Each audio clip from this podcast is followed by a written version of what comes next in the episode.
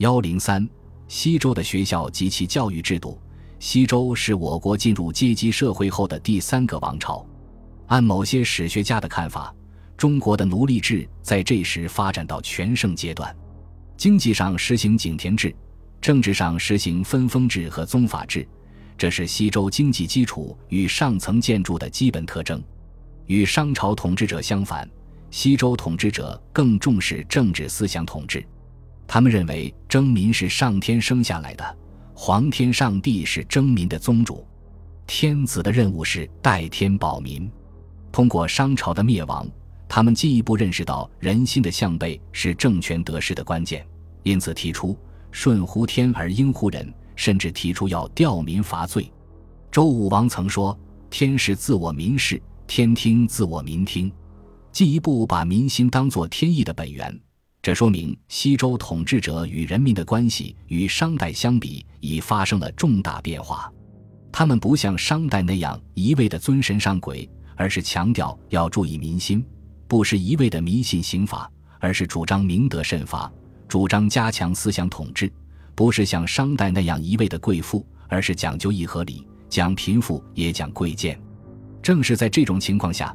西周的教育才从商朝的宗教武士教育转变为以名人伦为主的、以六艺为基本内容的文武并重、德智体美全面发展的教育。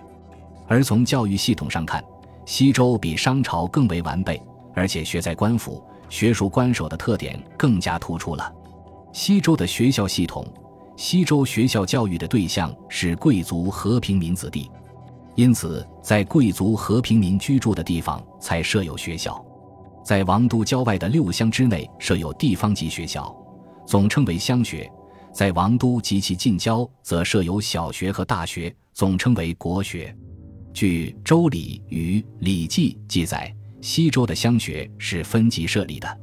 西周郊外的地方行政组织分为六级，即五家为比，使之相保；五保为驴，使之相爱。四驴为族，使之相葬；五族为党，使之相救；五党为州，使之相州；五州为乡，使之相宾。这种记载虽然有些理想化和绝对化，但西周地方级组织大致分级设置，却也并非子虚乌有。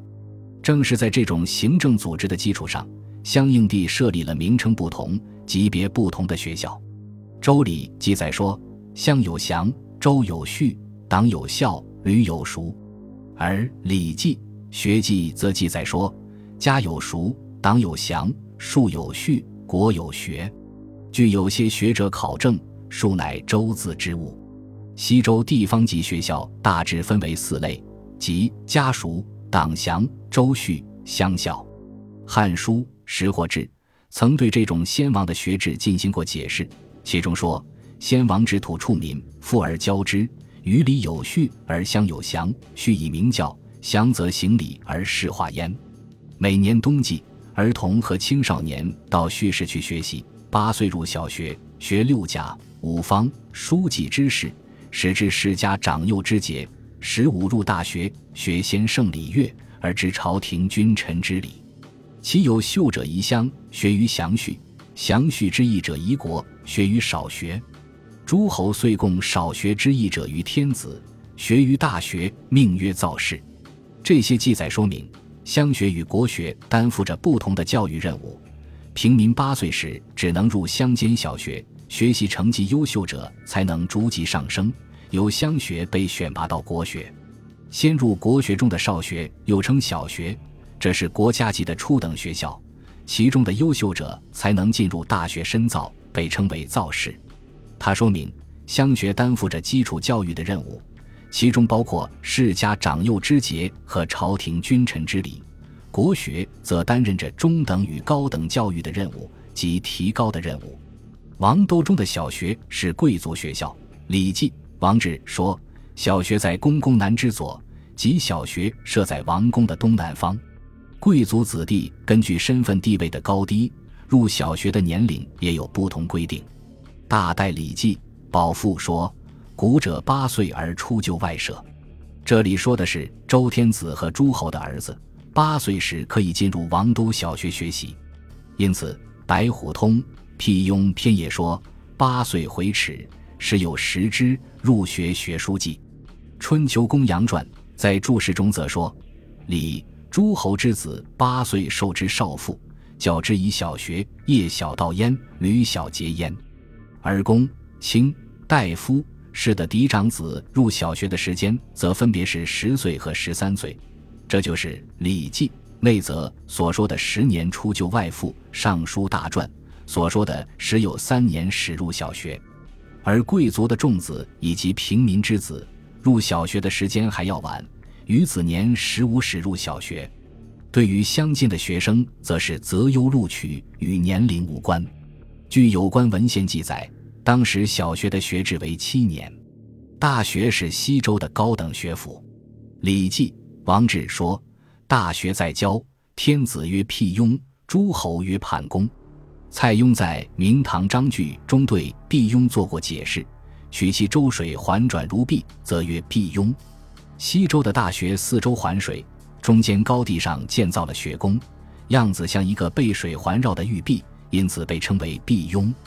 诸侯国的大学规模虽然比王室的要小些，但建筑形式也与王都的大学类似，也是由水池与学宫交错辉映而成，于是被人们形象地称为判宫。关于西周大学的建制。自古以来，学者们众说纷纭，没有一致的看法。有人认为，西周的大学有五所：南学称成均，北学称上祥，东学称东序或东郊，西学称古宗或西雍。只有大学即设在中央部位的大学，才称为毕雍。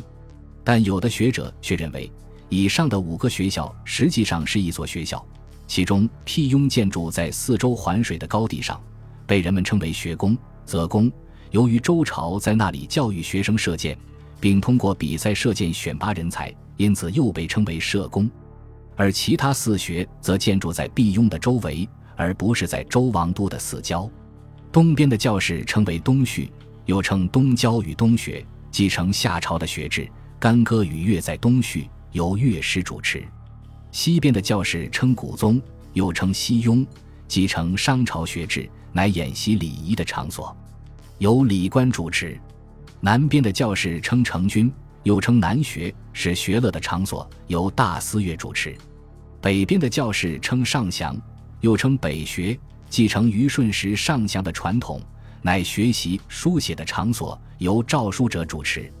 以上这种解释比较符合历史实际，在西周的王都很难建立五所大学，但建立一所继承虞舜夏。商之治的兼收并蓄的大学，则是可能的。在西周，并不是所有贵族子弟都能进入大学，一般贵族子弟只能在小学接受基本的道德行为准则和社会生活知识的训练，只有极少数社会地位较高或者出类拔萃的人才有资格进入大学深造。《礼记·王志》篇记载说：“王大子、王子，群后之大子。”卿大夫、元氏之嫡子，国之俊选皆造焉。进入大学学习的只有周王的太子和诸位王子，以及公侯及其他贵族的嫡长子。他们是根据社会地位的高低和血缘关系的远近入学的。另一类则是平民中的佼佼者，他们只有经过个人奋斗，经过层层筛选，才有机会迈进大学的门槛。所有这些人入大学的年龄也因人而异。由于王太子十五岁即举行冠礼，标志着他已经长大成人，因此十五岁就可以入大学；而其他贵族子弟二十岁才能行冠礼，因此他们二十岁才能入大学。而从平民中推荐上来的优秀者，年龄自然还会更大些。据《学记》记载，西周大学的学制为九年。